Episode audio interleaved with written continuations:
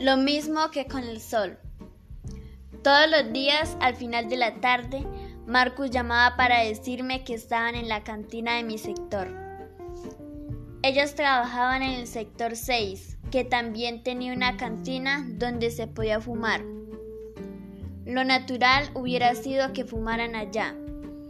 Tal vez les gustaba salir de su sector, caminar por los pasadizos abiertos a pesar del frío y ver gente nueva. Los encontraba solos, fumando y tomando whisky, o con otra gente, ingenieras de primer año, técnicos recién salidos de turno o con el ocasional veterano aburrido. Al principio me relacionaba solo con Marcus. Siempre había una silla vacía a su lado y yo me sentaba ahí.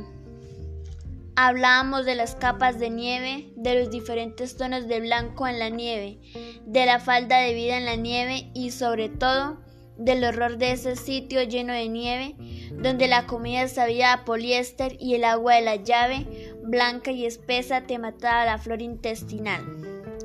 Nos reíamos, pero de alguna manera, bajo su risa, se intuía una rabia vieja que no parecía deberse solo a las circunstancias. Cuando estábamos los tres solos, José se enterraba en su computador a repasar filas de números y si teníamos compañía hablaba con los demás.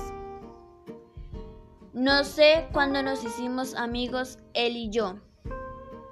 Para la época en que el sol a duras penas se asomaba por el horizonte como una promesa que nunca llega a cuajar, José no traía su computador y era el más cercano a mí.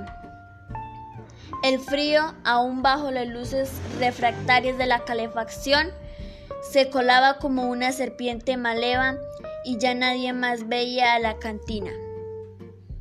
Nos dio por jugar dominó.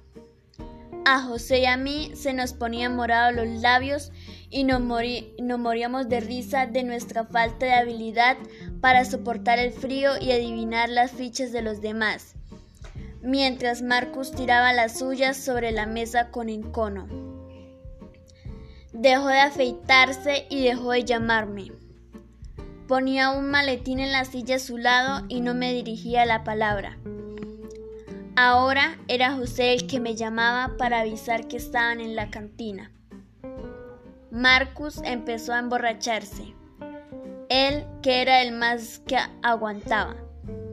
Una vez le conté 11 whiskies. 11 y el tipo seguía parado.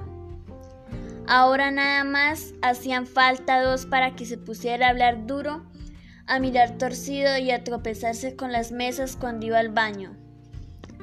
Una tarde le pregunté qué le había pasado, si era frío, si era la luz, pobre de ese sol como de mentiras. Marcus me miró. Hacía tiempos que no la hacía. Se levantó, agarró una silla y la tiró contra la pared. Luego de eso no volvió a la cantina de mi sector y ya no lo volví a ver más. Lo mismo que terminó pasando con el sol.